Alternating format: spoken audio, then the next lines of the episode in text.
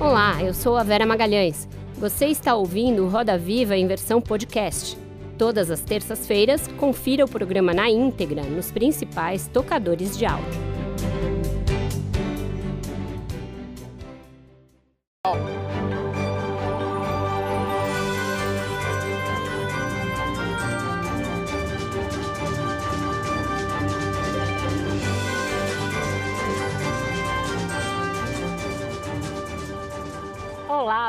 Noite. Sejam muito bem-vindos ao Roda Viva. Estamos ao vivo para todo o Brasil pela TV Cultura e emissoras afiliadas e conectados ao mundo todo por meio das nossas plataformas digitais. Nosso entrevistado desta noite foi candidato a presidente em 2018 com um slogan que colou. Chama o Meirelles, dizia a propaganda, que acabou viralizando entre os jovens e suavizando a imagem do economista que fala difícil. Quatro anos depois, o mote, que fazia referência ao trânsito do então candidato com vários grupos políticos, do PT de Lula ao PSDB de João Dória, ganhou um novo sentido. Ele foi um dos ex-presidenciáveis que declararam voto no candidato petista nessa ofensiva final pelo voto útil. O que essa reaproximação aponta para a composição de um eventual governo? E como fica o discurso petista de que houve um golpe em Dilma Rousseff diante dessa reaproximação com o ministro da Fazenda, de Michel Temer, e responsável por criar o teto de gastos? Para responder a essas e outras perguntas, o Roda Viva chama para o centro da, da roda o economista, ex-presidente do Banco Central, ex-ministro da Fazenda e ex-secretário de Fazenda de São Paulo, Henrique Meirelles. Henrique Meirelles já foi presidente do Banco Central nos dois governos Lula, ministro da Fazenda na gestão de Michel Temer e recentemente atuou como secretário da Fazenda do ex-governador João Dória. Também foi presidente do Bank Boston, além de vários outros cargos executivos no mercado financeiro e iniciativa privada como ministro da Fazenda, aprovou uma reforma trabalhista e a PEC 95, conhecida como Teto dos Gastos, que criou um limite para as despesas do governo federal por 20 anos. É reconhecido por ter reduzido a inflação pela metade e baixado a taxa de juros a um dos menores patamares da história do país. Pelo MDB, concorreu à presidência do Brasil nas eleições de 2018. Atualmente, é filiado ao partido União Brasil, que lançou a senadora Soraya Tronic como candidata a presidente. Ainda assim, o ex-ministro declara voto ao candidato do PT, Luiz Inácio Lula da Silva. Ao lado de um grupo de oito ex-presidenciáveis, afirmou: o que interessa à população é emprego, renda e melhor padrão de vida. Para entrevistar Henrique Meirelles, nós convidamos Alex Ribeiro, repórter especial do jornal Valor Econômico, Álvaro Gribel, colunista do jornal o Globo, Denise Campos de Toledo, comentarista de economia da TV Gazeta, Júlio Viziac, repórter especial da Folha de São Paulo, e Thaís Carrança, repórter da BBC News Brasil. Esta noite, excepcionalmente, nós não contaremos com os desenhos do nosso mestre Paulo Caruso. Boa noite, ministro. Obrigada por ter aceitado o nosso convite, nosso chamamento e vindo até aqui. Obrigado. É uma satisfação estar aqui. Uh, eu acho que é um momento importante em que se possa debater um pouco, conversar um pouco sobre o Brasil, uh, porque eu acho que é um momento em que o país precisa de diálogo, precisa de troca de ideias, etc. Exato. E, portanto, obrigado pelo convite. Queria começar já perguntando ao senhor, né? Essa foto que a gente mostrou aí no VT sobre o senhor, ela ganhou o mundo, ela teve um grande impacto, foi vista como um fato relevante da campanha na semana passada e a sua presença nela suscitou todas essas questões a que eu me referi. Queria começar por uma delas, né? Num eventual novo governo do ex-presidente Lula. Qual seria o seu papel? Seria tendo um ministério, um cargo, ou como uma espécie de conselheiro? Qual, qual que é a sua conversa com o ex-presidente Lula? Olha, Vera, é, eu já há muito tempo, eu tenho sempre uma abordagem para esse tipo de situação. Eu não gasto tempo tomando decisão sobre hipóteses. Uh, então, uh, eu, naquele dia, o, eu fui convidado para participar do evento, fui lá, participei. Uh, ficamos de conversar o ex-presidente Lula e eu não conversamos ainda. Portanto, do meu ponto de vista, o que houve foi uma manifestação de apoio que eu achei importante deixar claro, não só o apoio, mas as razões do apoio, que é o fato de que trabalhei junto com ele oito anos e os resultados foram muito positivos. O Brasil cresceu 4% ao ano em média, Uh, criamos 11 milhões de empregos no país, uh, o país construiu reservas e, em resumo, uh, foi um período ah, de eh, muito, muito sucesso na economia e na, na, também ponto de vista social, com a criação do Bolsa Família, etc. portanto, eu acho muito importante os objetivos. Né?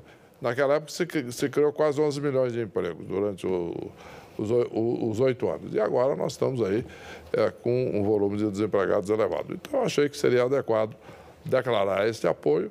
E, e do meu ponto de vista, é, é isto é, que ocorreu. E eu não trabalho com hipóteses, é, pode ocorrer ou não pode ocorrer. Nem impôs condições, é isso, para esse apoio? Não, não tenho, não tenho esta, esta é, é, é, definição ou, ou, visão. Evidentemente, é, na minha vida toda profissional, eu, seja público, setor público ou setor privado, havendo um convite, eu vou analisar as condições daquele convite para saber se justifica a minha participação. Eu já aceitei convites diversos, né? É, que você citou aí alguns, etc. É, mas uh, eu também eu recusei convites. Não é que eu, normalmente, os convites que eu recuso eu não menciono. Né? Uma questão de respeito às pessoas que fizeram convites, etc. Uh, mas, por exemplo, mesmo esta questão de decidir por hipóteses. Eu fui procurado em julho de 2002, quando Lula era candidato a presidente da República, e eu estava ah, me candidatando a deputado federal, depois de ter deixado a presidência mundial de um banco internacional, e estava uh, em plena campanha. E era candidato pelo PSDB. Né? Eu fui convidado a uh, conversar com o Lula e considerar a hipótese de ser uh, presidente do Banco Central, em julho. Para isso, evidentemente, eu teria que abandonar a candidatura que eu estava tendo na época, a deputado federal, e uh, me colocar à disposição. Eu disse a eles, olha, eu não trabalho, eu não decido por hipótese, tá certo? Eu sou candidato a, a deputado, acho que é uma boa opção, vamos em frente.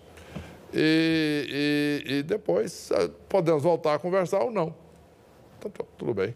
Decisão aí de vocês. Aí voltamos a conversar. Certo. Denise, por favor. Ministro, boa noite, boa noite a todos. Ministro, o, o fato do senhor estar apoiando o, o, a candidatura do ex-presidente Lula pressupõe que o senhor confie que ele leve uma gestão da economia caso eleito parecida com o que foi o Lula 1 a época que o, o senhor esteve participando do governo, no que se refere à responsabilidade fiscal, preocupação com o social, o senhor que, que colaborou para a elaboração do teto de gastos, preza muito essa questão fiscal, inclusive quando esteve à frente da secretaria no estado de São Paulo. E, isso pressupõe também que o senhor confia ah, no controle que o ex-presidente Lula teria nas diretrizes econômicas de um futuro governo, porque a gente vê integrantes hoje, participantes da equipe econômica, que participaram também do governo Dilma, que acabou não tendo o mesmo resultado em termos de gestão da economia. Então, eu queria saber se a sua confiança é aquela época que o senhor esteve com Lula à frente do governo. Olha, Denise, é, eu, eu tomei essa decisão de ir lá manifestar esse apoio baseado na minha experiência concreta com ele. Dizer, ele basicamente fez isso. Uh, ele teve um, ele conduziu um governo com responsabilidade fiscal, isso é importante. Uh, dá um exemplo concreto. No primeiro ano de governo, uh, houve um superávit primário das contas do setor público. Imagina comparando com a situação hoje. E esse superávit primário no primeiro ano foi de 4,35% do PIB. Né? Uh, é um superávit primário sério, importante, etc. E de, de, muito, de muito controle. Então, eu uh, realmente uh, vivi essa experiência e o resultado foi muito positivo. O que eu fiz foi ir lá e lembrar esse fato, inclusive, possivelmente, a ele próprio e aos membros da, da, da, da campanha. Diz, olha, uh, nos dois mandatos, mas particularmente no primeiro, uh, o governo fez, uh, teve responsabilidade fiscal, manteve a inflação na meta, etc, etc, etc. E os resultados foram os seguintes: 11 milhões de empregos criados durante os oito anos, um pouquinho menos, quase 11 milhões, 10 milhões, 800 e pouco. Uh, nós uh, tivemos uh, a inflação na meta, crescimento médio de 4% ao ano, e tudo isso como resultado de um trabalho de responsabilidade fiscal, de responsabilidade monetária, etc. Então, a minha expectativa é que prevaleçam os fatos e que ele possa fazer isso. Agora, evidentemente, não há um. Eu não fui lá é, é, para negociar um compromisso, etc. Eu simplesmente fui lá manifestei a minha opinião, baseada em fatos. Olha, isso foi feito uh, na, no, no, primeiro mandato, principalmente, razoavelmente no segundo, e o resultado foi esse, extremamente positivo. E eu lembro mais um outro resultado, né, que é o resultado político. Ele se reelegeu em 2006, elegeu a Dilma em 2010 e, de uma certa maneira, isso conduziu até as, a reeleição dela em 14. Então, é um movimento extremamente positivo. Isto é, Responsabilidade no governo, responsabilidade fiscal compensa em todos os aspectos. Basicamente, fui lá e dei um recado baseado nos fatos concretos, em que, evidentemente, ele, como presidente da República, foi o responsável por isso, em última análise. Certo. Alex, por favor. Ministro, o senhor está contando essa história depois de muito tempo de uma maneira um tanto generosa a sua relação com, com esse presidente Lula. O senhor, em 2008, é, teve a ponto de sair do, do Banco Central. O presidente Lula estava próximo ali de demitir o senhor, colocar o Luiz Gonzaga Beluso para ser o presidente do Banco Central. Depois recuou quando teve aquela situação da crise de 2008. O senhor teve muito atrito com o Palácio do, do, do, do Planalto, que atacou muito a política de juro alto que o senhor fez para controlar a inflação no início do, do governo. Quer dizer, o governo Lula, naquele momento, precisou do, do capital, da credibilidade do senhor, que trouxe para o Banco Central, mas depois de um tempo já começou a fazer uma guinada na, na política econômica para uma política desenvolvimentista, que veio com, com manteiga. O senhor não sentiria confortável para voltar essa nova jornada? Ela seria igual ou seria diferente? Como que seria? Olha, aquela experiência que você se referiu, ela foi muito positiva, de 2008, uh, ela foi muito positiva. Eu vou lhe contar, ou contar a todos, exatamente como foi, né? na realidade. Uh, a iniciativa ali foi minha. Eu sabia que a economia estava no movimento de superaquecimento no mundo todo, podendo até levar uma crise, mas eu não previa necessariamente a crise né, de 2008. Mas era um, uma situação de superaquecimento da economia que poderia ter diversas consequências. No Brasil, nós precisávamos nos proteger disso. Uma delas seria uh, subir a taxa de juros, controlar um pouco a inflação e nos preparar para qualquer situação adversa, que de fato ocorreu. Né? E o Brasil saiu muito bem. O Brasil foi um dos, dos países que foi o país que teve a recessão mais curta no mundo em 2008. E para você ter uma ideia, quando eu entrei na reunião dos presidentes do Banco Central na Basileia, logo em seguida, em 2009, logo em seguida da crise, eu fui aplaudido de pé, porque o desempenho do país. Né? Muito bem. Mas eu sabia que isso poderia causar desconforto, resistência, etc. E toda uma ala do governo, né, da, eh, que estava no Ministério da Fazenda, poderia eh, discordar e, e, ele próprio poderia se sentir desconfortável. Então eu tomei a iniciativa, fui até a ele e disse: olha, a situação está muito bem.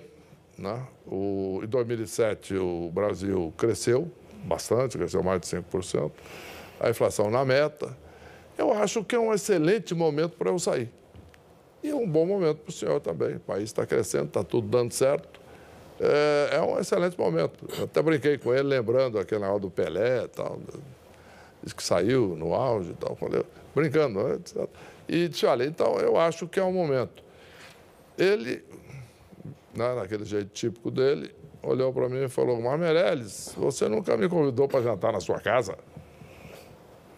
Eu digo, olha, presidente, por conta disso não, está convidado. Vai lá, vamos jantar, etc.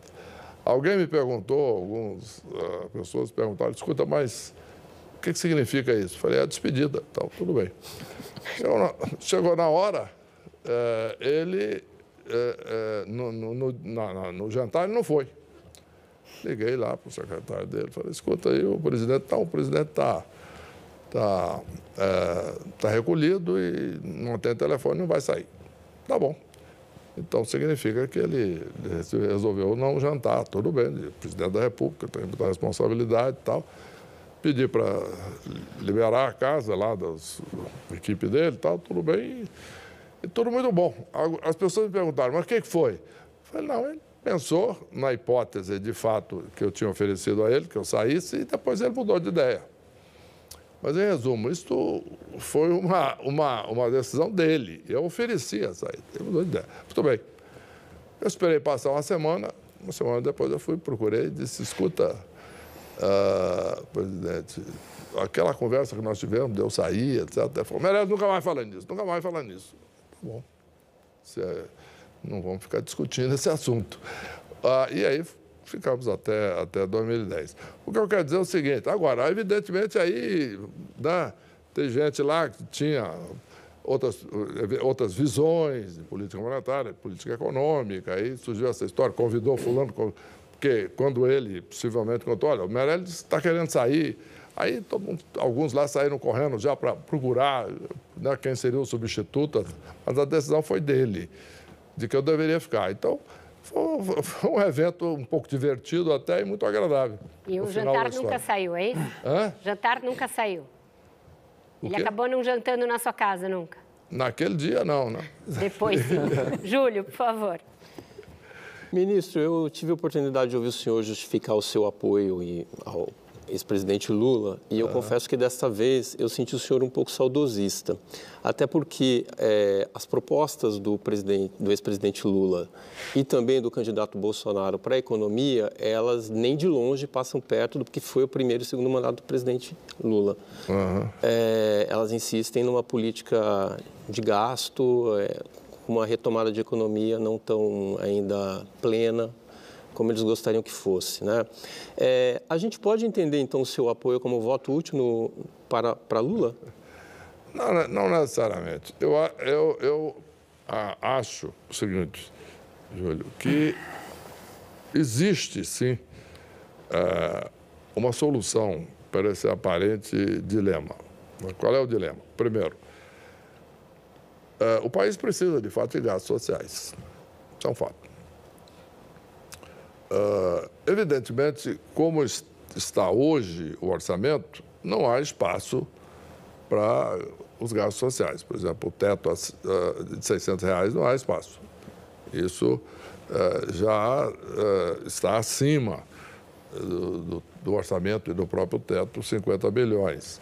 E outras políticas públicas, etc. Então, a, a princípio, eu, eu acho compreensível a ideia de que não, não dá para cumprir o teto, etc. Então tem que se fazer é, é, é, um, despesas e para isso seria necessário eliminar o teto. Muito bem. Só que eu acho que há solução, é, que é uma solução que inclusive foi provada em São Paulo com muito sucesso. Fizemos aqui, que é uma reforma administrativa que reduz despesas. Por exemplo, existe um grande número de empresas eh, estatais que já perderam a finalidade, que já é, não, não, não tem mais razão de ser, que só tem custo. Então, você pode, eh, eventualmente, sem qualquer custo para o governo, para a sociedade, ou mesmo para a política governamental, você pode é, encerrar isso. Há várias maneiras de você cortar gastos e etc., através de uma reforma administrativa bem feita. E aí você pode criar espaço abaixo do teto e fazer aí todos os investimentos sociais, etc. Mas aí tem um segundo ponto vital. No momento em que você faz isso, e, e aí você ganha o, o, o, resultado dos investimentos sociais, o país ganha, as pessoas ganham, precisam disso. Ah, as pessoas que hoje estão passando necessidade precisam do, do auxílio, da manutenção do auxílio e contam com isso, essas famílias, perfeitamente. Então, você mantém isso, mas, por outro lado, na medida em que você corte outras despesas que não fazem grande diferença na economia, e com isso você acomoda uh, de, com, sob o teto, você tem uma, um ganho enorme, porque mantendo o teto, você mantém a confiança na economia. Haja visto o que aconteceu em 2016, quando o país caía, caiu 5,2% em 12 meses, quando eu assumi o Ministério da Fazenda em maio de 16, de, de, de, de, junho de 15 a maio de 16, o PIB tinha caído 5,2%, que é a maior queda da história do Brasil. Né? É, o que, que acontece? No momento em que colocamos o teto, restaurou-se a confiança na economia, foi embora, porque a, a, a, a percepção geral dos agentes econômicos era que estava havendo uma insustentabilidade da trajetória fiscal. Então, o que, que acontece? Uh, o teto foi fundamental. Então, eu acho que no momento em que se anuncia que o teto será mantido, você pode ter uma retomada da confiança, que hoje está mais ou menos abalada, uma retomada da confiança, voltarem os investimentos, o país voltar a crescer, e aí você vai ter o resultado da política social de um lado, mas também da melhor política social que existe, que é o emprego. O país crescendo, criando emprego, criando renda. Então, eu acho que essa, essa é a combinação. Álvaro. Boa noite, ministro. Um prazer falar com o senhor. É, o senhor já começou a responder um pedaço da minha pergunta, mas eu queria insistir nesse, nesse tema. É, o próximo presidente, quando ele, quando ele assumir, ele praticamente vai ser obrigado a manter o auxílio no valor de 600, teve a redução dos combustíveis, etc. A reforma administrativa que o senhor está propondo é algo que vai precisar ser negociado, vai ter que passar pelas, pelas duas casas do Congresso. É, o próximo presidente vai precisar de uma licença para gastar, o que os economistas chamam de waiver. Como é que é assim, o primeiro dia na cadeira, quem chegar lá e sentar, como é que vai lidar com essa, com essa realidade do orçamento e com a demanda de ajuste fiscal por parte do mercado financeiro? Olha, eu não estou pensando como quem está sentado na cadeira. Eu tô, estou sentado nessa cadeira aqui.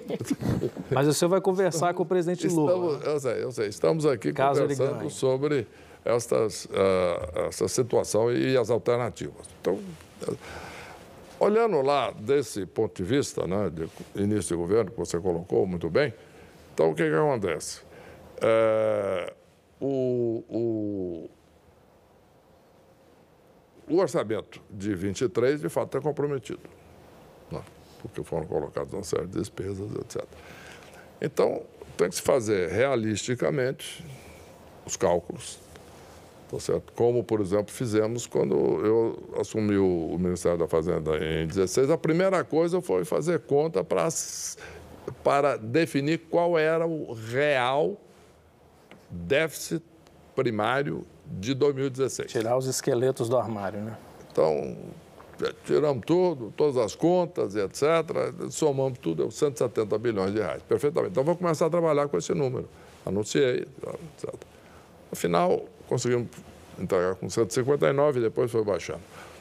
É, mas o que, que acontece? É, fazendo, em sendo ó, feito tudo isso, nós vamos dizer, olha, é, fazendo-se a reforma administrativa num tempo razoável, porque eu acho que aí tem que ser uma questão de, de prioridade, e, e, isso pode caminhar relativamente rápido num governo que está entrando, forte, etc e com uma liderança determinada, uh, mas é razoável a hipótese de que, mesmo assim, não seja possível o efeito surgir a tempo, durante o correr do ano, de resolver a questão do orçamento de 23. Perfeitamente. Eu acho razoável a ideia de que, se de fato for necessário, criar de fato uma excepcionalidade de um ano que estão chamando aí etc., de waiver. Eu não sei por que, que usa o nome em inglês. Eu prefiro usar uma excepcionalidade, etc. Uma exceção. Vai. Então vamos chamar de. Mas aí seria prorrogar a emergência que está na Constituição ou algum outro? Assim, precisaria de, de, de, uma emenda constitucional, mas aí deixando claro, Vera, que é um ano.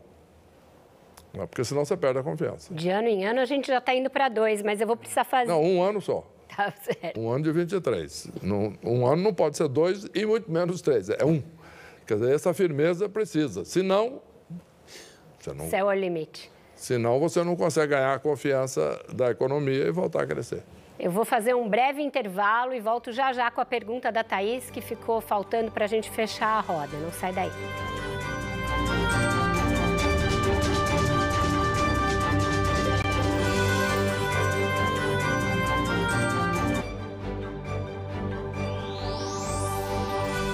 Educação para transformar. Bradesco.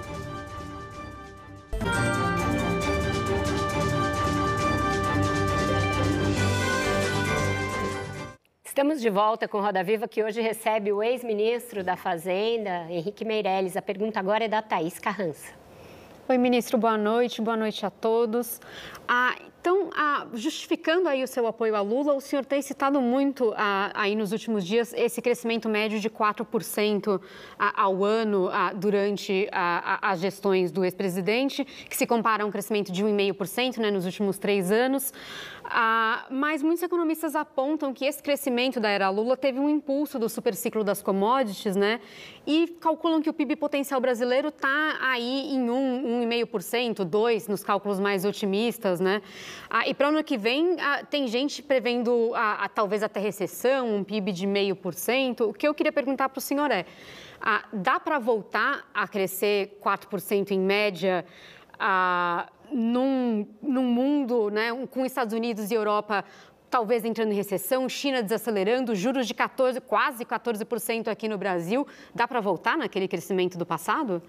Olha, uh, duas coisas, primeiro, relevantes. A, a questão dos commodities. De fato, naquela época, uh, teve chamado boom das commodities. O que é um boom das commodities, de commodities? É o preço elevado commodities com preço elevado. Hoje nós temos preços elevados nas commodities internacionalmente.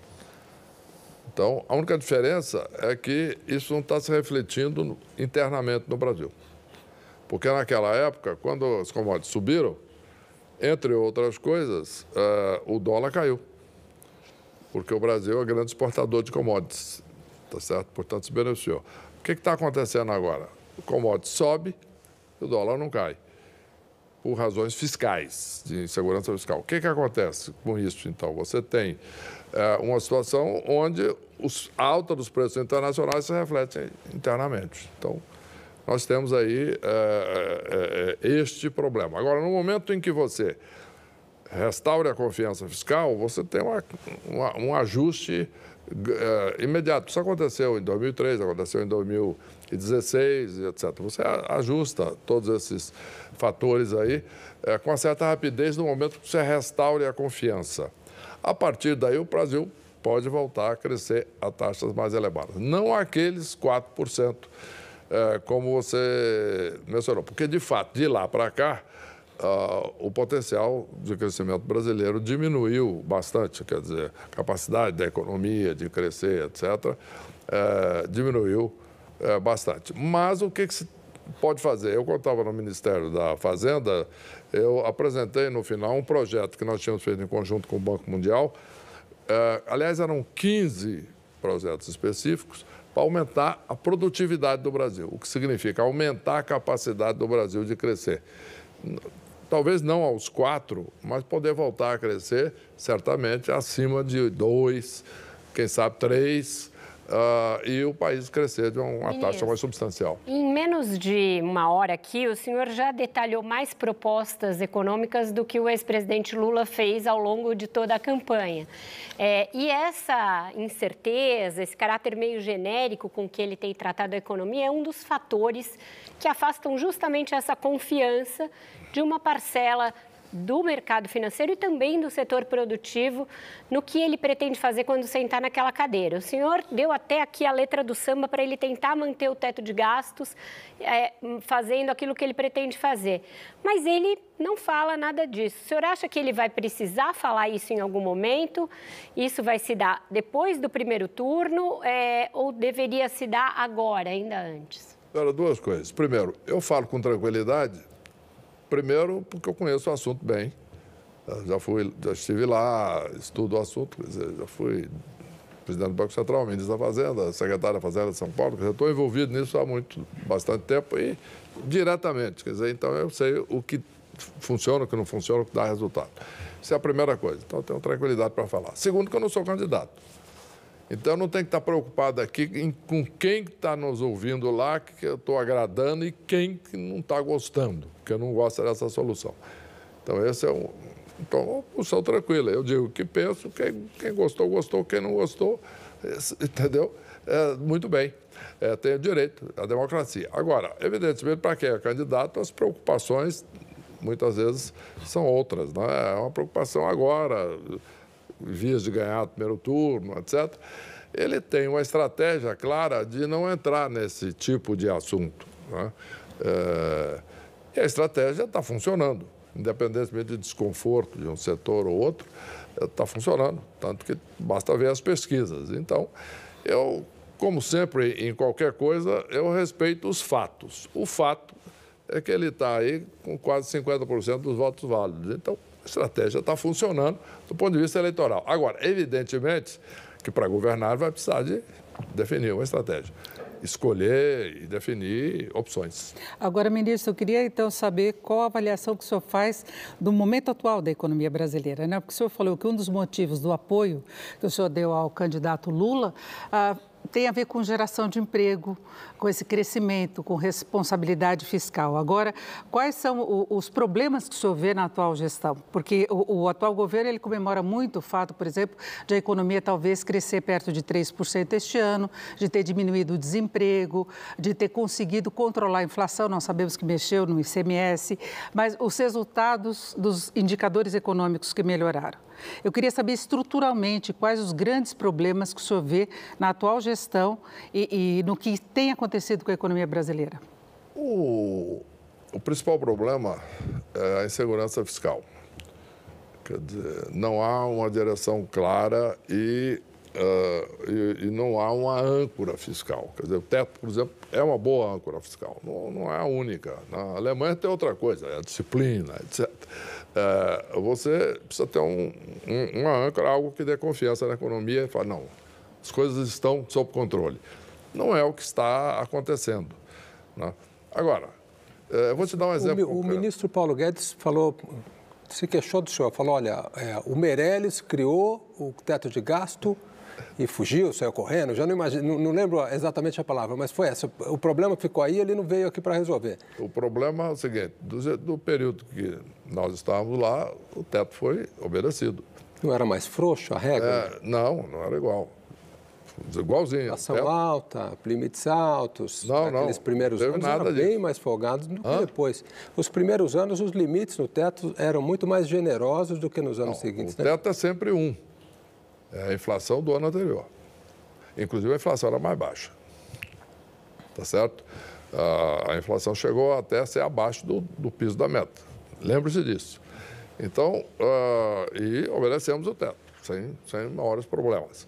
Agora, uh, o que, que você tem que fazer? É medidas que aumentem a produtividade da economia e medidas que deem confiança aos agentes econômicos. Eu vou dar um exemplo, inclusive, não só daquela época.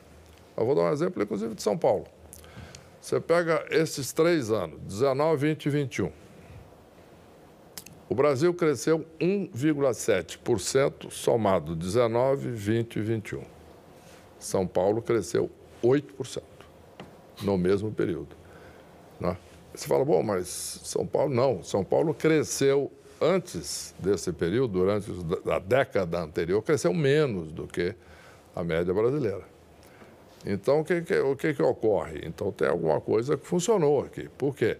Foi exatamente a busca do investimento, né? através das, das, conversas com os investidores, a busca de investimento, as políticas, simplificação tributária, isso, polos econômicos, uma série de coisas.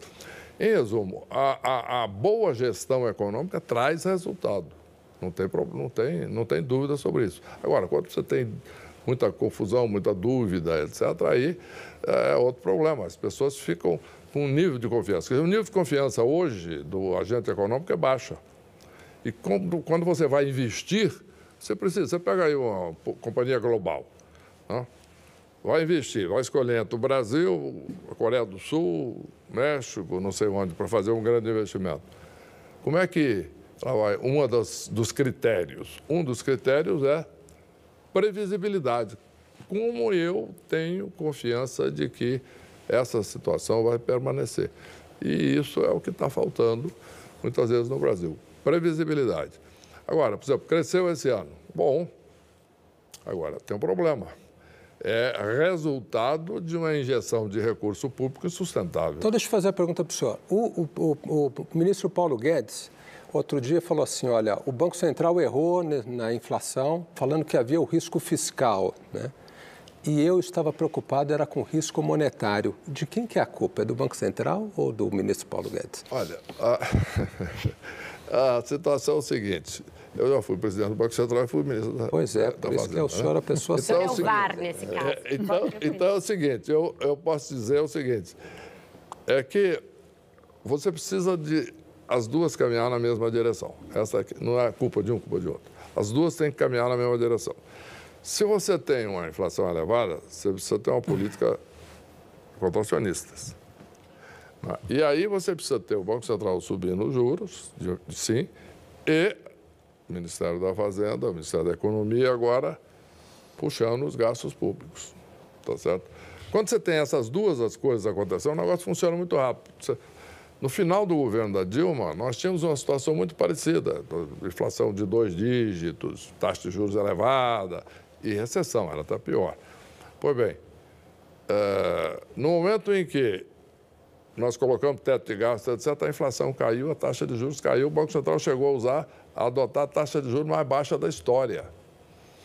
Então, por quê? Porque aí as duas coisas começaram a funcionar juntas. Então, qual é o problema hoje? Você tem o Banco Central com juro elevado, portanto, caminhando para um lado, e o, a área fiscal expandindo os gastos. O pai do Paulo Guedes, então. Não, não sei se... Ministro, me permite... Vamos, vamos girar a roda. Tem esse poder todo? Tá bom. Então, eu sei que tá, você que está dizendo. Vai lá, eu, queria, eu, queria voltar na, eu queria voltar na pergunta da Denise e fazer é. de um jeito diferente, uma provocação é. ao senhor. Uh, o ministro Paulo Guedes ele fez críticas muito, muito duras ao senhor. Né? Me permita dizer o que o ministro falou. É. Ele trabalha para qualquer partido a qualquer momento, em qualquer lugar, em qualquer hora. Ele não, fa... ele não fez a reforma da Previdência, não fez a reforma tributária, não fez nada.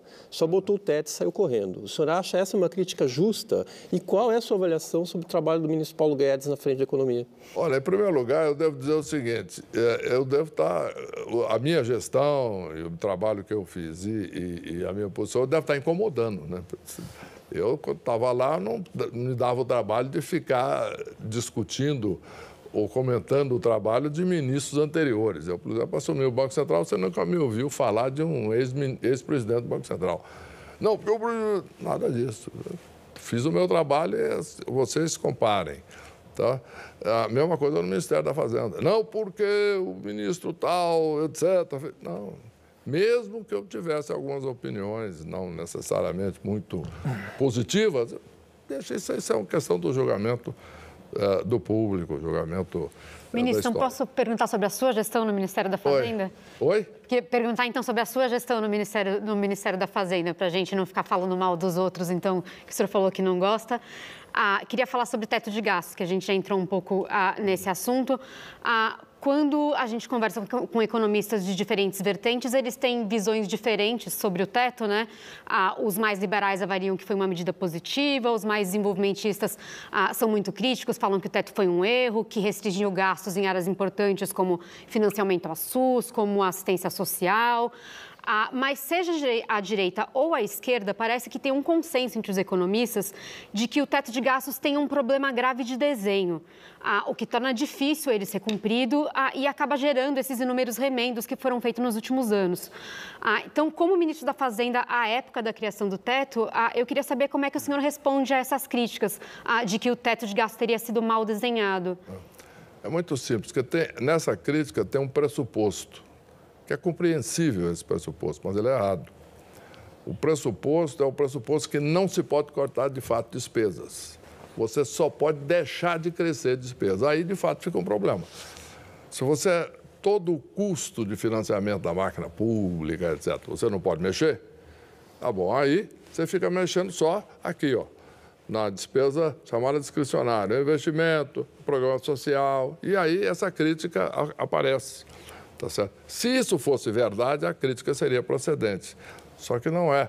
O teto ele, ele, ele, ele foi feito exatamente para forçar a definição de prioridades e criar condições para aprovar as reformas. Por exemplo, não foi uh, feita a reforma da Previdência uh, no, no, governo do, do, Michel Temer, por problemas políticos do próprio presidente, etc., que teve que enfrentar naquele ano de 17, quando, inclusive, já estava, inclusive, o número de votos já devidamente contabilizado que ia passar a reforma da Previdência. Tudo bem, mas o trabalho estava feito, passou logo em seguida. Que bom.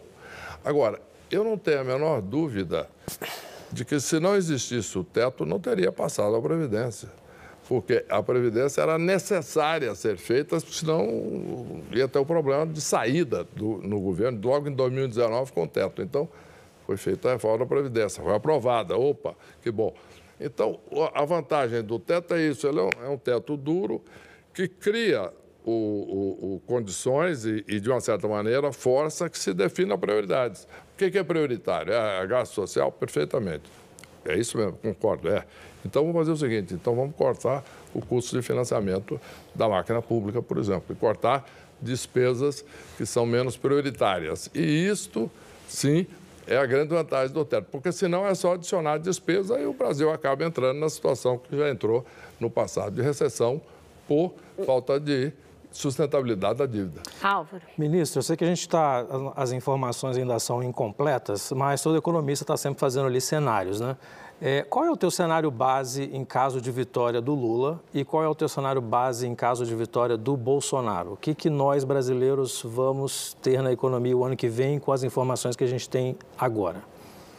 Olha, o, o cenário base uh, do governo Bolsonaro é esse que está aí definido uh, pelos mercados, inclusive no relatório Focus do Banco Central. É um crescimento de meio por cento, ah, que é o relatório Focus. Crescimento baixo. Né? Com inflação alta. Inflação alta, praticamente estagnação, né? crescimento de meio.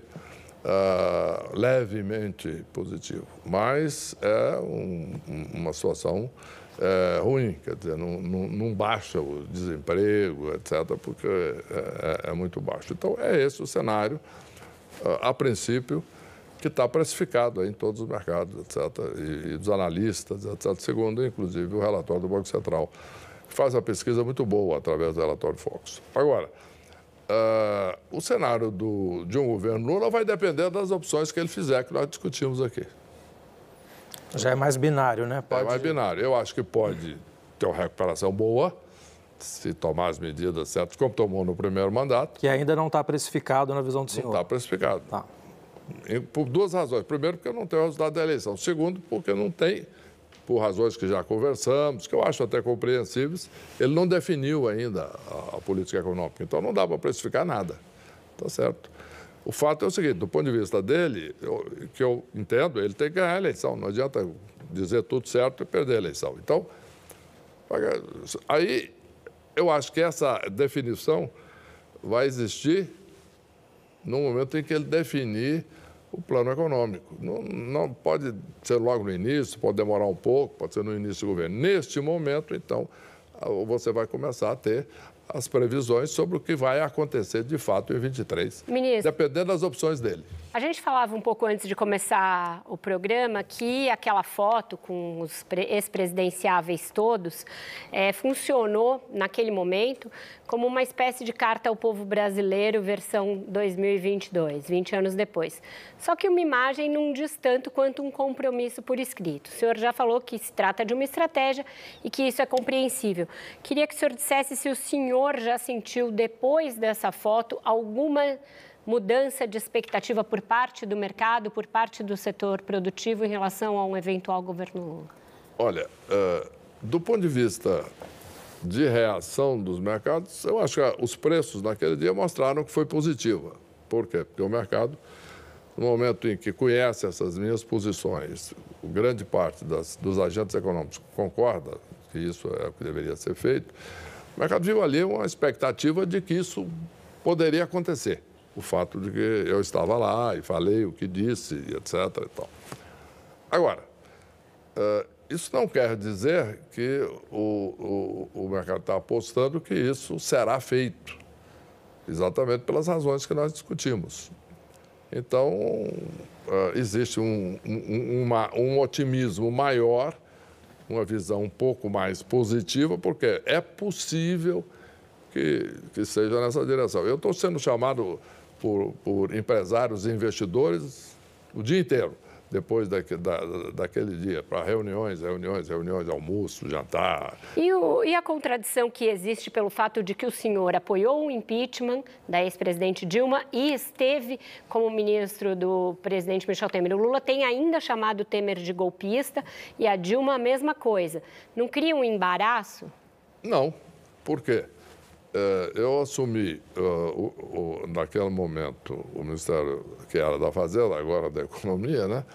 Uh, a convite do presidente Temer e acho que fiz um trabalho muito importante para o país. Está aí o teto de gastos, está aí a lei das estatais, está aí a, a, TLP, que é a taxa de juros do BNDES, que é muito mais importante do que parece, está aí o BC, que está fazendo uma grande modernização do sistema financeiro.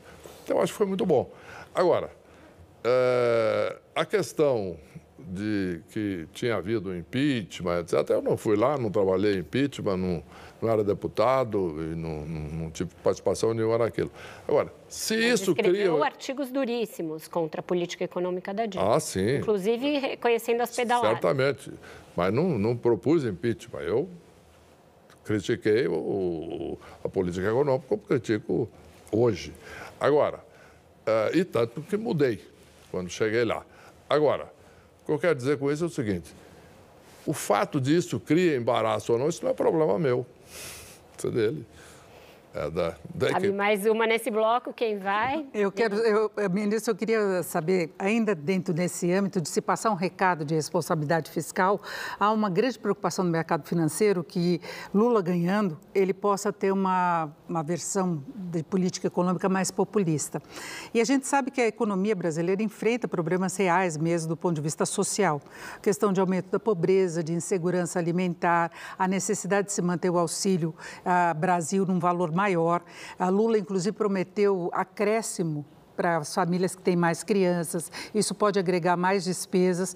Dá para conciliar, se passar esse recado, se conseguir reorganizar o orçamento, porque o que a gente vê, por exemplo, para cumprir o teto de gastos, mesmo deixando o auxílio fora, o ministro Paulo Guedes está anunciando novos contingenciamentos, tirando da área de ciência, já se questionou corte de, de verba para remédio de farmácia popular, de tratamentos específicos. Então, Está presente a dificuldade colocada pelo teto de gastos, mas está presente também essa necessidade de se investir mais no social. O senhor acha que dá para conciliar? Acho passar que... esse recado de responsabilidade? Acho que dá. O, o, a questão aí é o seguinte: o, o Brasil tem dois problemas sociais importantes. Um problema de curto prazo, é, grave, né, que é essa situação de desemprego hoje e uma questão de desigualdade grave, que é o problema de longo prazo. Muito bem. Nós temos que endereçar os dois. Como? O primeiro é com o, auxílio ou, ou, políticas sociais. Tem que fazer, não tem dúvida. É, ao mesmo tempo, o país tem que crescer. Qual é a saída para isso? É, nós temos que exatamente conciliar como o, os programas sociais com uma responsabilidade fiscal.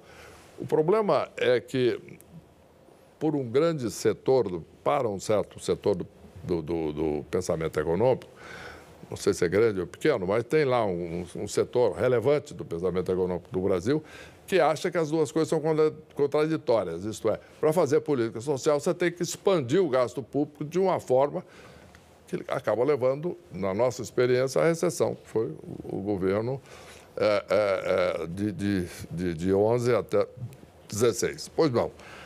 É, então, como é que nós vamos resolver esse problema? É simples. Difícil, mas simples. Difícil, mas simples é. é. fazer a reforma tributária, desculpe, também a reforma tributária, mas a reforma administrativa, cortar gastos e abrir espaço no programa social e, ao mesmo tempo, mantendo teto, mantendo uma, uma responsabilidade fiscal, o teto é um símbolo com a responsabilidade fiscal, você criar condições de gerar emprego e renda. Aí sim você faz as duas coisas, é o que o Brasil precisa. Mas é a dificuldade de avançar com a reforma administrativa, porque o, o efeito não é imediato. Bem rapidinho que... que eu preciso ir para o intervalo. É, tem que ter apoio do Congresso. Tá certo, mas aí você tem que levar esse cesto de urgência ao Congresso. para que se faça isso o mais rápido possível, porque senão nós vamos ter que fazer, o Brasil vai ter que fazer o, o chamado a, a, excepcionalidade, né? agora, excepcionalidade de dois, três, quatro anos já não é mais excepcionalidade, já virou a regra. É isso. Com isso, então, a gente fecha o nosso segundo bloco, vai para mais um breve intervalo e volta já já com mais Henrique Meirelles. Não sai daí.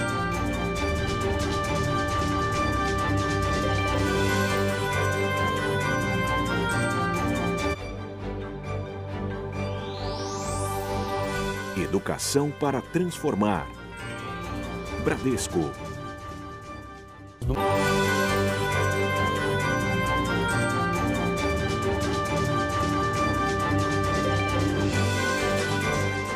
Estamos de volta com Roda Viva, que hoje recebe o economista e ex-ministro da Fazenda, Henrique Meirelles. Ministro, ainda explorando um pouco dessas contradições inerentes a esse seu apoio ao Lula, o senhor foi secretário da Fazenda aqui do Dória e estava até há pouco falando dos bons resultados obtidos pelo governo do Estado. Mas na campanha do PT aqui em São Paulo, do Fernando Haddad, as principais críticas são ao governo de São Paulo e não ao candidato Tarcísio e, é, inclusive, a política com servidores, a política tributária adotada aqui. Aqui em São Paulo, o senhor vai replicar esse apoio ao PT ou o senhor vai seguir o seu partido? E como o senhor vê essas críticas à gestão? Olha, o, eu, como eu disse, inclusive, na, na pergunta lá sobre o, uh, sobre uh, uh, a razão pela qual eu estava lá uh, apoiando o Lula, eu citei exatamente a minha experiência de trabalho com ele e os resultados concretos. Aqui em São Paulo, eh, eu tive, ao, ao contrário da, da, das críticas, uh, uma experiência de trabalho com um governo que eu reputo extremamente bem sucedido. Tem que tomar medidas difíceis, evidentemente, uma reforma administrativa, você uh, desagrada setores ou setores uh, empresariais que têm diminuição de benefício fiscal indevido, porque já passou, as razões já passaram, coisa antiga antes de 2018, uh, ah, ou inclusive tira alguns benefícios de, de, servidores públicos, etc., que são aqueles que ganham, naquela camada que ganha mais. Então é normal que haja reclamações. Mas o fato concreto é que é um governo que realizou muito, é um governo que este ano, por exemplo, como eu citei, tem um programa de execução de 8 mil obras. A minha experiência é, lá de trabalho com o Rodrigo Garcia foi muito boa. Foi é, uma experiência extremamente positiva. É sério, é trabalhador, é, é, objetivo, sabe, conhece a máquina do Estado, etc. Então, aqui eu vou ser coerente com o tipo de opção e com as razões uh, que eu uh, segui para apoiar o Lula no âmbito federal. Isto é, eu trabalhei com ele, vi o que ele fez. Aqui, trabalhei com o Rodrigo, vi o que ele fez. Vou apoiar o Rodrigo Thaís, na eleição. Tá certo. Thaís, depois Júlio. Ah, ministro, ah, o senhor terminou o último bloco falando então da importância de se fazer uma reforma tributária nesse próximo governo. Eu queria saber um pouco mais das suas ideias sobre isso. Ah, em 2017, um vazamento de dados revelou recursos mantidos pelo senhor em uma offshore nas Bermudas, um conhecido paraíso fiscal. Ah, o senhor, à época, explicou que são recursos devidamente declarados à Receita e ao Banco Central e que, portanto, não tem nenhuma irregularidade. Ah, ah, o mesmo aconteceu com o ministro Paulo Guedes. um vazamento de dados revelou que ele mantém recursos numa offshore nas Ilhas Virgens Britânicas, um outro paraíso fiscal. Ah, o que eu queria saber do senhor é ah, por que, que as pessoas de maior renda no Brasil costumam manter recursos no exterior e em paraísos fiscais? Ah, e se o senhor acredita que, numa eventual reforma tributária no próximo governo, seria desejável aumentar a taxação sobre os mais ricos ah, e criar mecanismos para evitar a elisão fiscal por pessoas ricas e por empresas? Olha, ah, duas coisas. Primeiro, vamos esclarecer aí a informação. Né? Uh, essa, esse famoso recurso em, em, paraíso fiscal, na realidade, eram uh, ah, 10 mil dólares que estavam colocados numa fundação dedicada a é, financiar ou fazer doações, na realidade, para ensino no Brasil e só podia fazer isso, só pode fazer isso, não só podia, só pode fazer isso. é a chamada Fundação Sabedoria, Sabedoria Foundation, uh, que eu criei na época, e aí é um outro dado importante, eu morava nos Estados Unidos, tá certo? Eu era presidente mundial do Banco Boston. Eu morava lá e, e é onde, inclusive pelas regras do banco, etc., eu tinha que criar uma sociedade desse tipo numa, numa, numa região de influência da legislação americana, que é o caso. Então, é uma situação diferente. Eu não posso julgar outros casos, etc., porque eu não conheço, de fato, os detalhes. No meu caso, é muito objetivo. É um valor pequeno numa fundação que tem por finalidade exclusiva investir em é, é, ensino no Brasil. Ponto. Uh, o, o, agora, o que, que eu acho? Eu acho que, de fato, a legislação e ação da fiscalização para diminuir elisão fiscal, etc., é, é, extremamente positivo e necessário no Brasil. Fizemos muitas coisas uh, nessa linha, quando eu estava, inclusive, uh, no Ministério da Fazenda, na Receita Federal, uh, de diminuir possibilidades de uh, elisão fiscal, que é, na realidade, evitar o pagamento de impostos. Eu sou totalmente favorável a isso. Uh, editei normas uh, muito eficazes e duras, tanto que tanta gente reclamou, quanto o secretário da Fazenda de São Paulo. Né? E sobre aumentar a tributação sobre a parcela mais rica da população, ah, o que, que o senhor pensa disso? Eu acho que é uma, é uma, é uma alternativa válida. De fato, uma coisa nesse tipo. Olhando e fazendo tudo isso com uma análise muito clara da, da, de, de, consequências. Quer dizer, não é fazer uma coisa simplesmente uh, por razão uh, ideológica ou populista, digamos assim. Uh, porque nós temos que tomar cuidado, por exemplo, para não espantar investimentos globais, investimentos internacionais no Brasil, pra, que vá para poder ir para a Coreia do Sul, para o México, para outros países. Então, é muito importante isso, porque nós, é, o Brasil precisa de investimento internacional. É o grande investidor no Brasil são as grandes companhias globais. Júlio. Ministro, o ex-presidente Lula ele lidera as pesquisas de intenção de voto e ele tem dito para interlocutores que se ele for eleito, eh, ele não vai poder cometer algum deslize, o que ele chama de estelionato eleitoral. Né? Ele, por exemplo, diz que vai flexibilizar o teto de gastos é, e a própria reforma trabalhista. Bom, o senhor foi o pai do teto de gastos, foi o mentor da reforma trabalhista. E eu me lembro agora que o senhor ah, mencionou agora há pouco, né, você vender as estatais que hoje não têm função. O senhor defendeu a privatização da Petrobras, da Caixa Econômica Federal. É, esse pacote todo que eu estou colocando aqui não, não, inviabiliza, de certa forma, uma eventual participação sua no governo do presidente Lula? Não sei. Ah, e isso aqui, não, não para mim, isso não é o menor problema. Eu não estou uh, tendo, tomando posições para participar ou não participar de, de, do governo Lula. Eu estou expressando aqui aquilo que eu acho certo e que deve ser feito pelo governo. Por exemplo, uh, no momento em que eu participei uh, do primeiro governo do Lula e do segundo, foi porque nós concordamos o que precisava ser feito. Quando ele me, me chamou para conversar a primeira vez e falou, Meirelles, nós estamos aí com inflação elevada, com um problema aí de dívida externa, isso tem jeito? Eu falei, tem. Como? Eu disse para ele que precisava ser feito. Medidas duras, né? Subir taxa de juros, etc. Medidas na área externa. Ele concordou. Concordou. Fez o convite, eu aceitei perfeitamente. Quando o presidente Temer me convidou, a mesma coisa. Eu falei, presidente, nós vamos ter que fazer umas reformas aqui. Concordou, eu aceitei.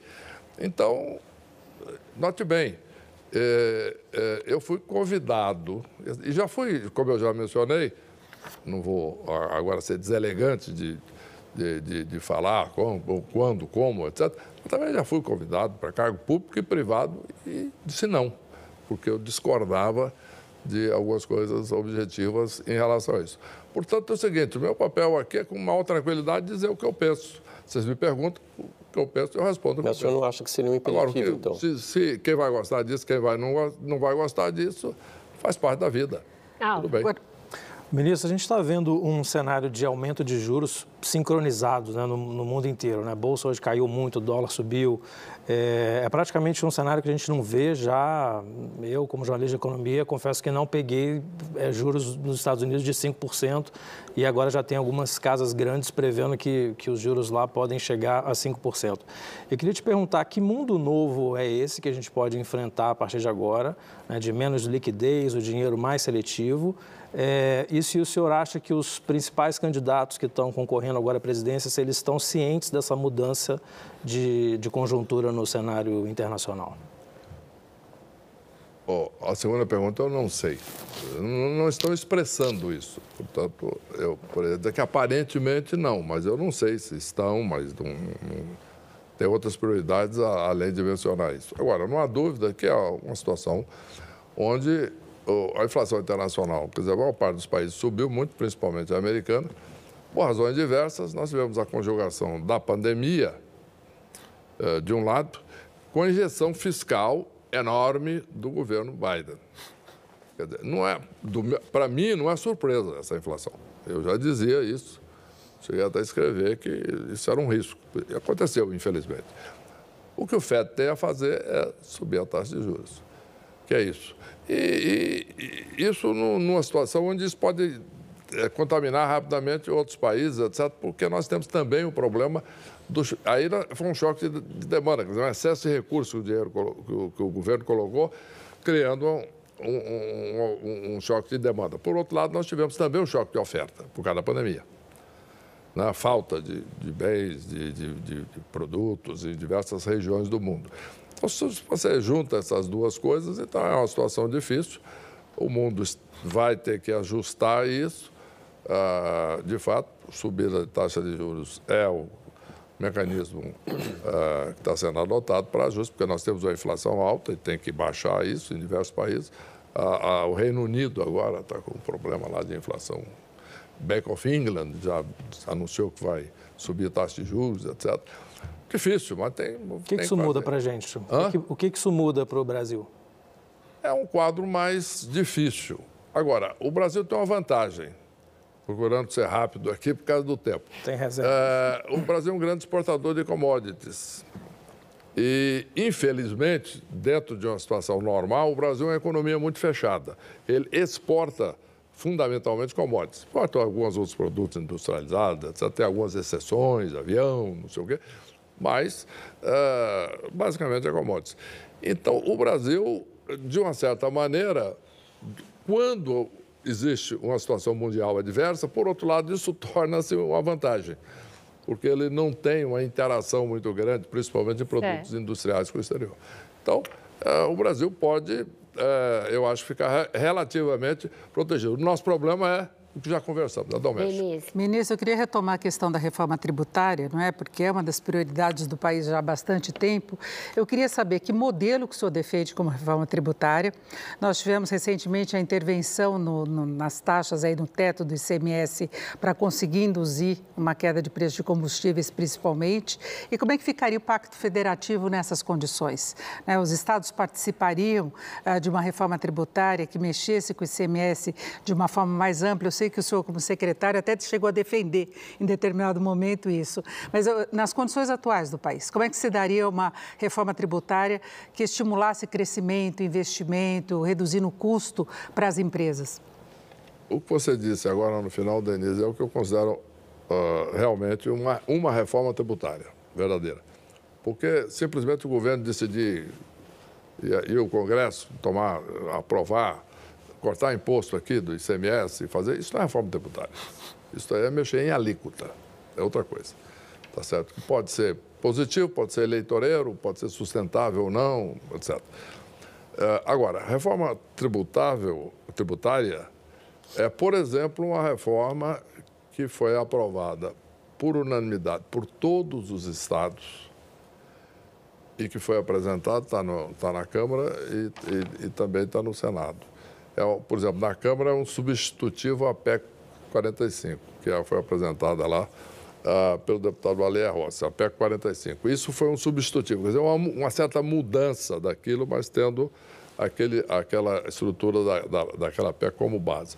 No fundo, o que ela faz é o seguinte: é, é, unifica todos os impostos. Isto é, hoje você tem ICMS, cada produto de cada estado tem uma alíquota diferente, cada estado tem uma diferente, tem guerra fiscal. É, existe, de fato, no Brasil, uma situação de grande complexidade tributária. Você unifica tudo isso, tem um imposto só, que é o IBS, Imposto de Bens e Serviços, que incide sobre todos os produtos de valor adicionado, mesma alíquota, para tudo, pode variar numa faixa pequena entre os estados e está acabado. Isso está lá, simplifica muito, eu acho que eh, a taxa de crescimento do Brasil, inclusive, aumentaria um pouco com essa aprovação da reforma tributária. Não vou me estender muito porque eu acho isso, mas está lá, eu apoio isso integralmente e esta é a verdadeira reforma tributária. Então, com isso, a gente fecha o nosso terceiro bloco do Roda Viva, vai para mais uma rápida interrupção e volta já já com mais Henrique Meirelles.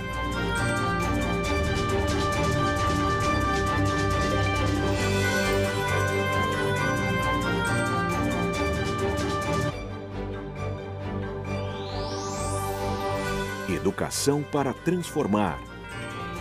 Bradesco.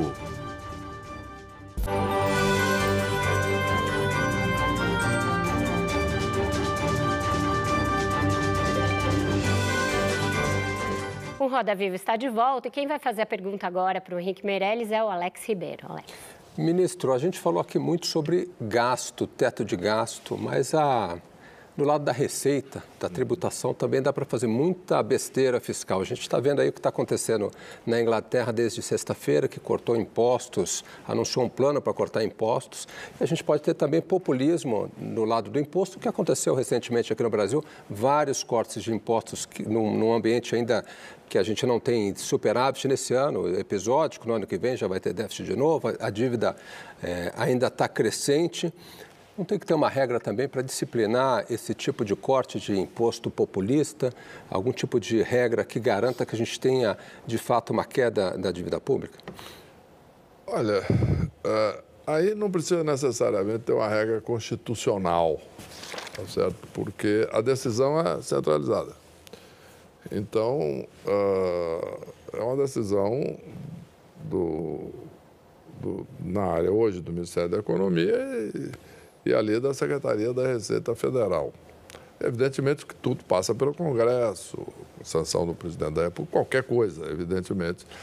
É, mas é, é, é, algo que, se existem movimentos populistas, você pode fazer isso mesmo com emenda condicional. Você, quantas emendas condicionais? Teve, não teve uma PEC aí que foi aprovada em uma semana? Então, não é isso que, que resolve o problema. Quer dizer, o que você precisa é ter responsabilidade fiscal, um governo que tenha, de fato, responsabilidade fiscal. Que, no caso da receita, de, novo, é mais simples. O problema da despesa é que ela, ela tem inúmeras, inúmeros agentes. Cada ministério tem um centro de despesa, uh, legislativo, judiciário, etc. Então, por isso que a solução, do meu ponto de vista na época, foi o teto aqui, porque coloca aqui todo mundo debaixo de um certo limite e aí vamos fazer essa definição de prioridades aí, tendo o limite do teto. Ministro, do ponto de vista dessa organização do governo, é, o senhor acha que a criação do Ministério da Economia trouxe algum ganho? E, ou o senhor acha que vai ser necessário desmembrar de novo, pelo menos planejamento e fazenda? É, eu acho que é necessário fazer um, esse desmembramento, porque são duas funções diferentes. O Ministério da Fazenda, ele olha a economia. Então, nós estamos falando da Receita Federal, que cobra tributos. Nós estamos falando aqui da Secretaria do Tesouro, que administra os recursos, etc. É, e aí tem que lidar com o mercado, etc. É, em resumo, é tudo voltado à economia, isto é, fora do governo. É, o Ministério do Planejamento é voltado para dentro ela administra a máquina pública. Né? Então, você é, coloca junto duas funções completamente diferentes, com focos diferentes, você cria um, inclusive conflitos, etc., porque é normal. O Ministério do Planejamento quer gastar mais, que é normal.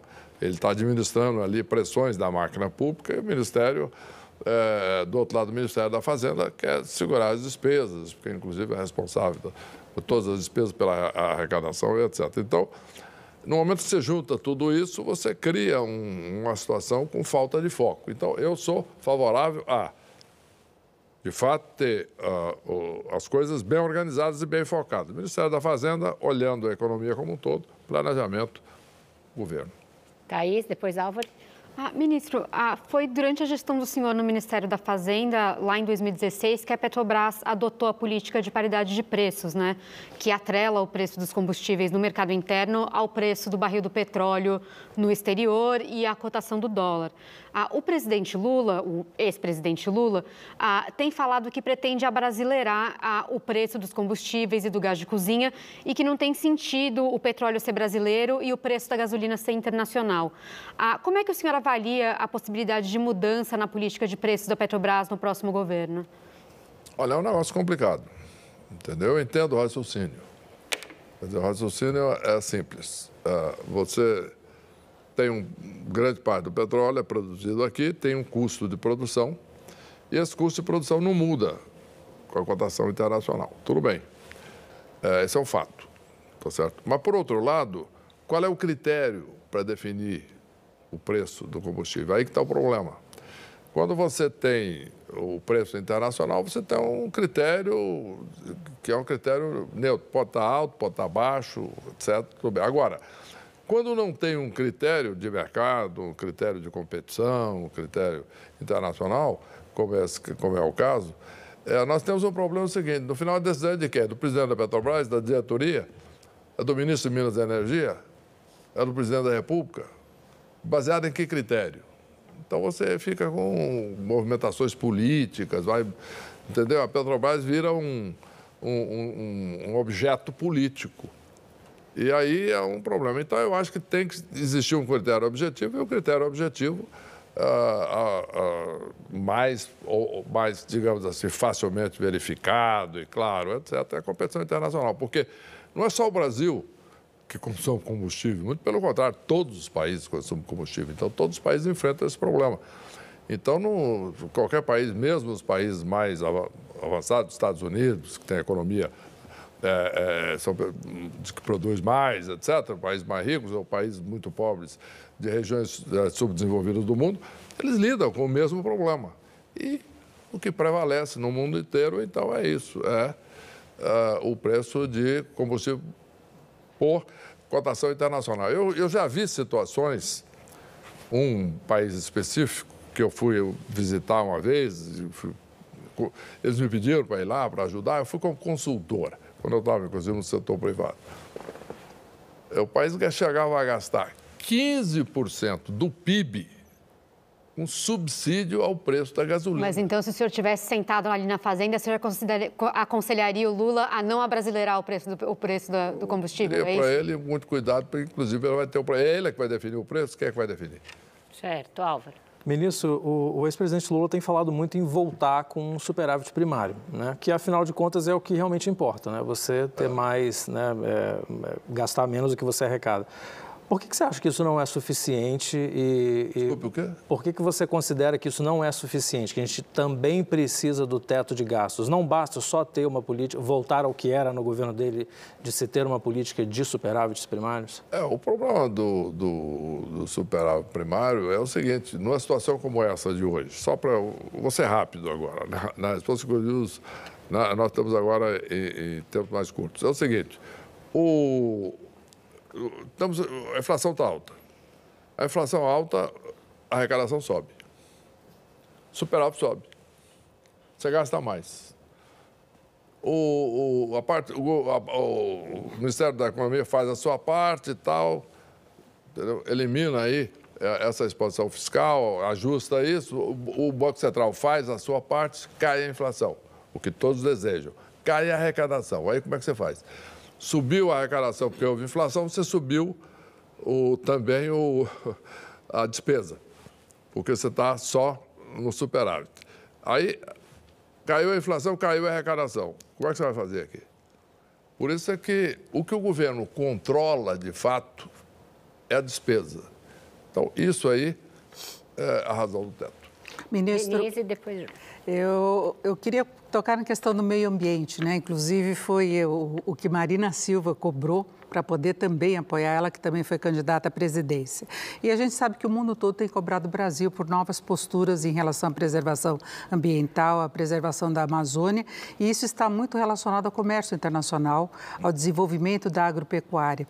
Como é que o senhor acha que o Brasil pode conciliar esses interesses, essa preservação ambiental com o desenvolvimento, com a atração de investimentos, é, dentro dessa concepção aí de uma gestão mais responsável da economia?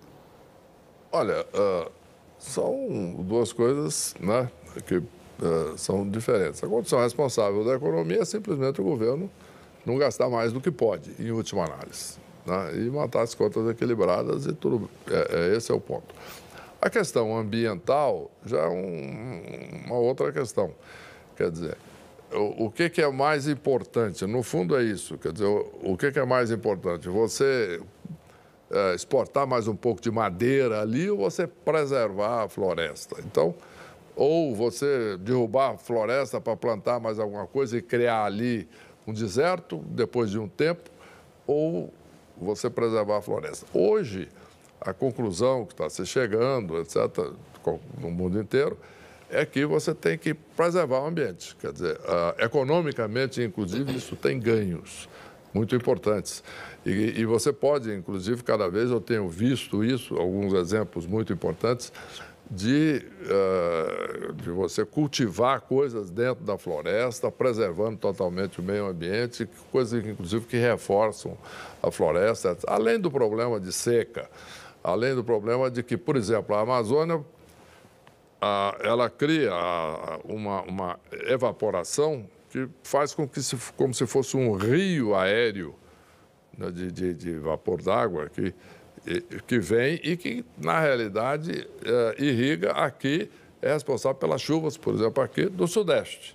Porque se você olhar o mapa mundi, você vai ver o seguinte, se você sai do, do, de São Paulo e voa para o leste, né, você vai bater no deserto da Namíbia. Você vai, de fato, voando no mesmo paralelo. Depois você vai para o deserto do Kalahari. Depois você vai para o deserto da Austrália. E depois você vai para o deserto de Atacama, no Chile. Essa é uma, é, é uma, E por que, que aqui não é deserto? Porque nós temos a Amazônia. Então nós temos que preservar isso. É tão simples quanto isso. Quer dizer, eu acho muito importante a preservação da Amazônia. Por outro lado, nós temos que usar a tecnologia para aumentar a produtividade das terras disponíveis para a agricultura. É, o que eu falava de gestão é essa, do ponto de vista de investimento mesmo. Júlio. Ministro, eu queria trazer de volta a questão do preço da Petrobras, né, levantado pela Thaís. É, no, no final do ano passado, o senhor deu uma declaração dizendo que, além da questão cambial, sobre o preço do combustível, outro fator relevante na composição do preço é a manutenção de uma margem de lucro elevada pela Petrobras. Nesse ponto, o senhor concorda com o presidente Bolsonaro? A Petrobras lucra demais? Não, eu acho que a Petrobras, a Petrobras ela, ela tem que seguir, como eu já falei na resposta, numa resposta anterior, a cotação internacional.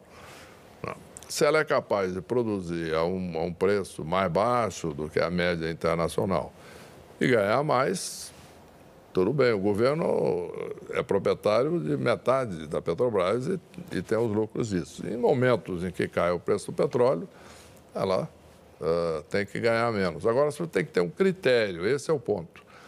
Você não pode é, ficar fazendo as coisas arbitrariamente. A Petrobras, eu acho que deve, sim, o Brasil seguir o preço internacional. Agora, eu tenho, talvez tenha uma questão de tempo aí, né? mas nós podemos falar sobre isso também, talvez em outra pergunta. O que seria um modelo para frente para assegurar a maior eficiência dessa gestão, é, inclusive de preços aqui no Brasil? Alex. Ministro, orçamento secreto. O senhor tem experiência em Brasília, não só como técnico, mas está acumulando uma experiência política. Como que a gente chegou até aqui? O que, que levou? Quais foram os fatores que levaram a gente ter é, esse sequestro do orçamento por grupos de interesse? E como que a gente sai dessa situação? Acho que foi uma questão do executivo. Quer dizer, um executivo que, por razões diversas, se sentiu enfraquecido e que entregou o poder, em última análise, orçamentário para o Congresso. Eu acho que, um resumo de uma situação complicada, é essa. E aí o Congresso começou, a, a, evidentemente, a tomar suas decisões de acordo com os interesses de grupos setoriais, grupos regionais, etc. Como faz-se para resolver esse problema? Porque eu acho que, de fato, você tem razão, né, implicitamente na sua pergunta, quer dizer, é, eu acho que o dinheiro é da sociedade, do povo. Então, eu acho que a população tem direito a saber onde está sendo usado o dinheiro. Acho que o Congresso tem o poder constitucional de votar e decidir, mas acho que a população tem o direito de saber onde foi usado o recurso, para, inclusive, julgar na eleição os seus representantes. Pois bem, em dito isso, como resolver o problema? Eu acho que aí é uma ação forte do, do Executivo, é uma questão e de liderança um e de negociação. Nisso também? Oi? O Supremo pode ter um papel nisso também, julgando pode, inconstitucional? O Supremo pode ter um. Agora, não pode ser só uma questão jurídica. Eu acho que o Supremo pode sim questionar a constitucionalidade disso, não tem dúvida. Agora, eu acho que a ação do Executivo, política, de liderança forte, é, é fundamental. Então, com isso, a gente encerra mais um bloco, vai para o último intervalo e volta já já para o encerramento desse importante Roda Viva com Henrique Meirelles.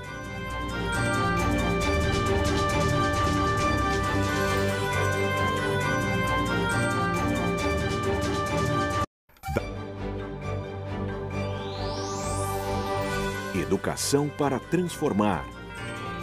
Bradesco.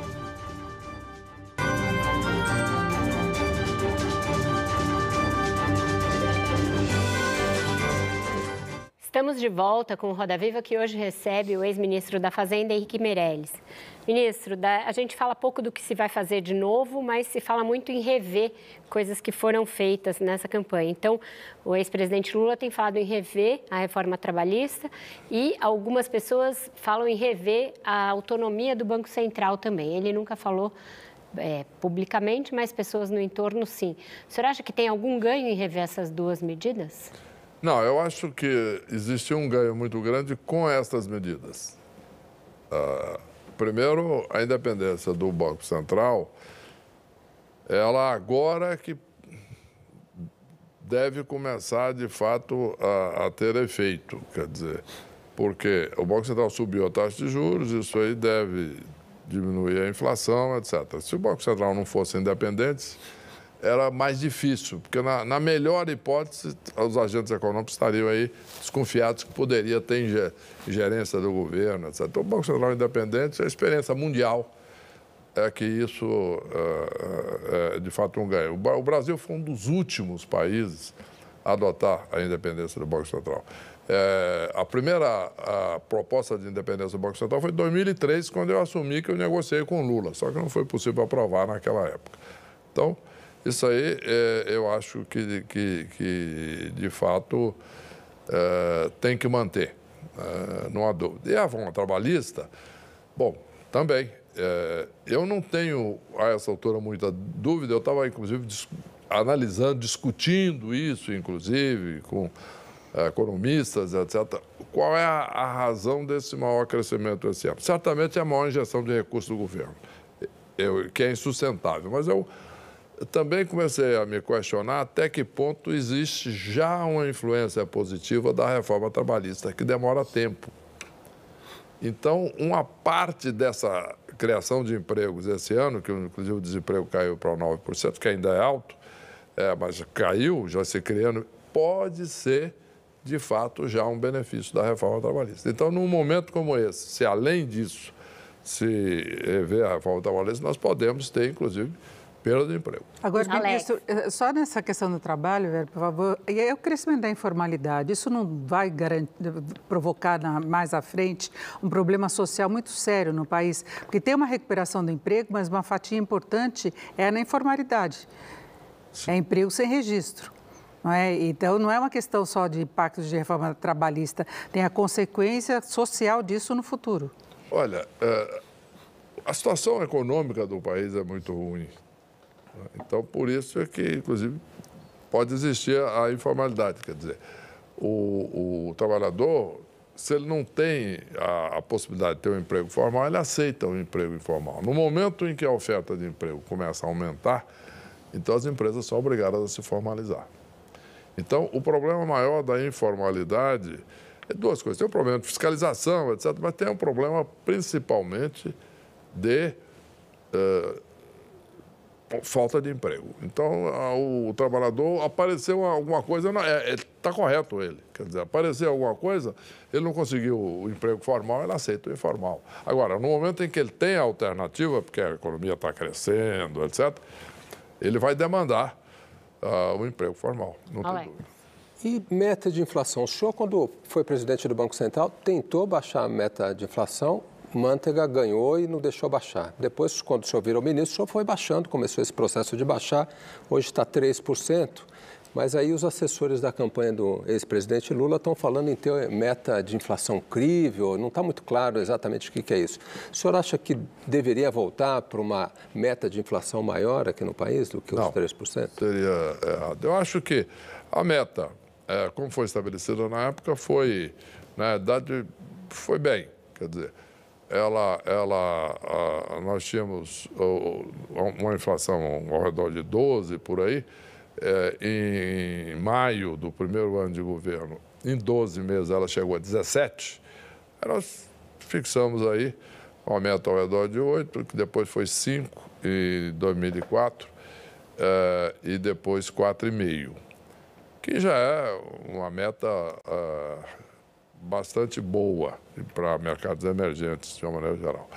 Podia ba baixar um pouco mais à frente, mas eu acho que está ok. Agora, subir isso, aí é absolutamente negativo. É uma questão clássica, entende? Uh, você é, é, é, quase como uma questão de, de curto e de curto prazo e olhar um pouco à frente. É o seguinte: quando você sobe os juros para baixar a inflação, diminui um pouco a atividade econômica. Então, uma visão que eu chamo de míope, olha e diz, bom, então faz o seguinte, deixa a inflação subir, tá certo? Baixa os juros, deixa a inflação subir, fica alta, porque o país vai produzir mais. Não vai, porque a inflação, ela desorganiza a atividade econômica. Então, é, por isso é que o, o Banco Central americano, por exemplo, que tem na sua lei dois mandatos, maximizar o emprego e manter a inflação na meta, com o tempo, já há, há, há um século, eles concluíram que a melhor maneira de maximizar o emprego é manter a inflação na meta, porque a inflação desorganiza a é. economia. Então é esse o segredo. Você tem que manter a inflação na meta e baixa. Porque se uma meta muito elevada, você não tem meta. É uma... Thaís. Ah, ministro, ah, o ex-presidente Lula tem defendido a volta da política de reajuste do salário mínimo acima da inflação, atrelada ao crescimento do PIB. Essa política teve um papel fundamental de redução da desigualdade ali ao longo dos anos 2000, né? Mas tem economistas que defendem que ela já teve o seu, o seu momento e que agora se poderia ah, reduzir a desigualdade de forma mais eficiente, focando na população que não ganha sequer o salário mínimo, né? Queria saber o que, que o senhor pensa sobre isso, se é possível retomar a política de reajuste real do salário mínimo e, ao mesmo tempo, manter um Auxílio Brasil de 600 reais? Dá para fazer as duas coisas? Olha, dá. Tudo tem um custo, tá certo? Uh, não há dúvida que no momento em que você, uh, uh, digamos assim, né, aumenta o valor do real do salário mínimo, no correr do tempo, etc., você tira um pouco a flexibilidade de contratação das empresas. E aí você pode. Qual é o risco disso? Você aumentar a informalidade, que é o que nós estávamos discutindo antes. Então, esse é o, é o custo, é a relação custo-benefício. Quanto mais benefício formal você dá, e, enrijece um pouco o mercado de trabalho, de um lado, para aqueles que estão ganhando salário mínimo vão ganhar mais, é positivo, correto, e o país uh, é muito desigual, etc. Então, tudo isso é positivo, mas você aumenta a informalidade. Uma coisa é um país vivendo pleno emprego. Esperamos que chegue lá, com a política certa. Aí você poderia, sim, começar a fazer isso. Mas enquanto você tem essa situação atual, que não tem pleno emprego, que tem essa informalidade que nós estávamos falando antes, você só vai aumentar a informalidade. Álvaro. É, ministro, pela sua experiência de candidato, né, 2018 o senhor foi candidato, por que, que o senhor acha que o, o aumento do, do Auxílio Brasil não trouxe o resultado que o presidente Bolsonaro esperava? É, nas pesquisas de intenção de voto? Por que, que o Auxílio Brasil não, não, ah, não deu o efeito que o, que o presidente esperava? Olha, por duas razões, né? Uh, primeiro, uh, porque tem inflação. Então, você cria dois tipos de reação nas pessoas. Primeiro, ele, a pessoa gosta de receber auxílio, é óbvio, evidente, corretamente, recebeu auxílio. No primeiro momento, tá bom. Depois, ele, o, o, que ele está comprando com aquele auxílio começa a diminuir, começa a se aborrecer, com razão. Então, pr primeiro nós temos esse efeito aí, tem o auxílio e inflação ao mesmo tempo. Segundo, a inflação não só atinge as pessoas que estão recebendo auxílio, atinge a população inteira.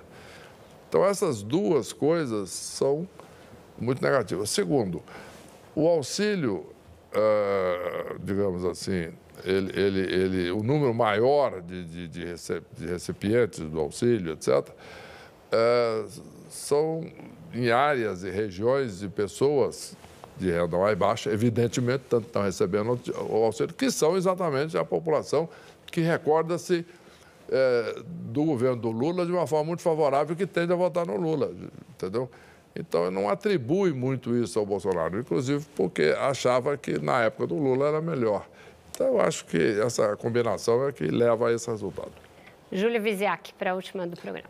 Ministro, eu queria fazer uma pergunta pessoal para o senhor. A gente sempre fala tanto de economia, né? É, o senso comum diria que uma pessoa com seu currículo é, e, claro, com a sua fortuna, né, já estaria pensando em uma aposentadoria na Suíça. Né?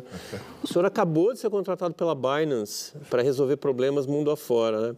O senhor ainda pensa em fazer na, na, na, carreira? Assim, preocupação é melhor do que dinheiro, afinal? A Binance não, a não paga muito, não. não ah, só conversar, Real, com, só conversar com o chinês lá, Meirelles. Poxa vida, melhorar esse é, contrato. Não, é, não é essa razão, não. Segundo, a Suíça é muito chato. Tô brincadeira. É, é, um país muito organizado, muito bonito, etc. Mas é o seguinte... Que motivação é, é essa? Eu, eu, particularmente, me sinto bem é, usando a cabeça, trabalhando, etc. Isso é uma característica que eu tenho. Eu sempre gostei da atividade, sempre gostei de trabalhar. E continuo gostando de trabalhar. Aliás, eu né, posso contar uma história do meu pai. Meu pai, ele, ele era servidor público do Tribunal de Contas, é, se aposentou naquela época, o servidor público era, é, trabalha, é, se aposentava com era 35 anos de trabalho. Ele tinha começado a trabalhar com 21 então ele se aposentou com 56. Ele achou que estava novo para essa. Então continuou trabalhando como advogado. E foi, aos 56. E, e, e trabalhou até os 92 anos como advogado.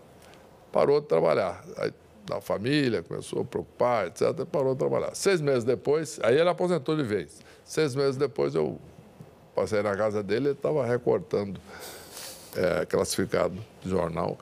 E falou, o que você está fazendo aí, pai? Eu falei, não, eu estou procurando aqui uma vaga no escritório de advocacia, porque eu acho que eu me aposentei prematuramente. E o senhor, ministro, é. em relação a pretensões políticas, depois da candidatura presidencial, esse ano o senhor não é, se candidatou a nada. Esse, pelo menos disso, o senhor se aposentou ou não dá para garantir? Ou o senhor não, pode... eu, eu, eu, de fato, uh, eu, eu não tenho, eu não sou político de carreira, né, cara?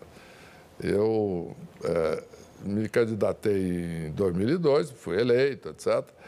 E foi. Uh, e, e, depois fui para o Banco Central, quer dizer, não segui a carreira política. Sim. E depois me candidatei a presidente, eu achei que eu tinha que levar uma proposta ao país, eu fiz isso, acho que foi bem, fiquei gratificado. Agora, eu não sou um político de carreira. Fui convidado a ser candidato a senador, analisei bem e concluí que eu não, não, não, não era um. Aliás, eu estava bem na pesquisa. É, foi, tive outros convites também, tive mais de um, mas uh, no final eu decidi que não era exatamente, não é a essa altura, eu me tornar a essa altura um, um, um político, etc. Eu respeito muito, o Brasil precisa né, de ter políticos de carreira, profissionais competentes, etc., bons, etc., é, e, e sérios, né? é, cada um na sua, na sua função, mas eu não sou um político de carreira e, portanto, cheguei à conclusão que é, é, é não está na hora de começar. Tá certo, então. Com isso, a gente termina o nosso programa por aqui. Agradeço imensamente ao ex-ministro Henrique Meirelles pela entrevista. Obrigada também aos jornalistas que conduziram essa entrevista comigo. Alex Ribeiro, Álvaro Gribel, Denise Campos de Toledo, Júlio Viziac e Thaís Carrança. Meu agradecimento especial a você pela sua audiência hoje e sempre. No próximo domingo, mais de 156 milhões de brasileiros estarão aptos a votar para presidente, governador, senador e deputado federal e estadual. Que esse direito tão fundamental e conquistado graças ao esforço de tantos brasileiros que lutaram pela volta da democracia ao Brasil seja exercido com segurança e tranquilidade. Aqui na Cultura nós vamos acompanhar todas as notícias e os bastidores da eleição, trazer a apuração dos votos em tempo real e analisar os resultados no De Olho no Voto especial neste domingo, a partir das 5 da tarde. E o Roda Viva volta na próxima segunda-feira, às 10 da noite, também analisando o recado das urnas. Um bom voto a todos e até lá!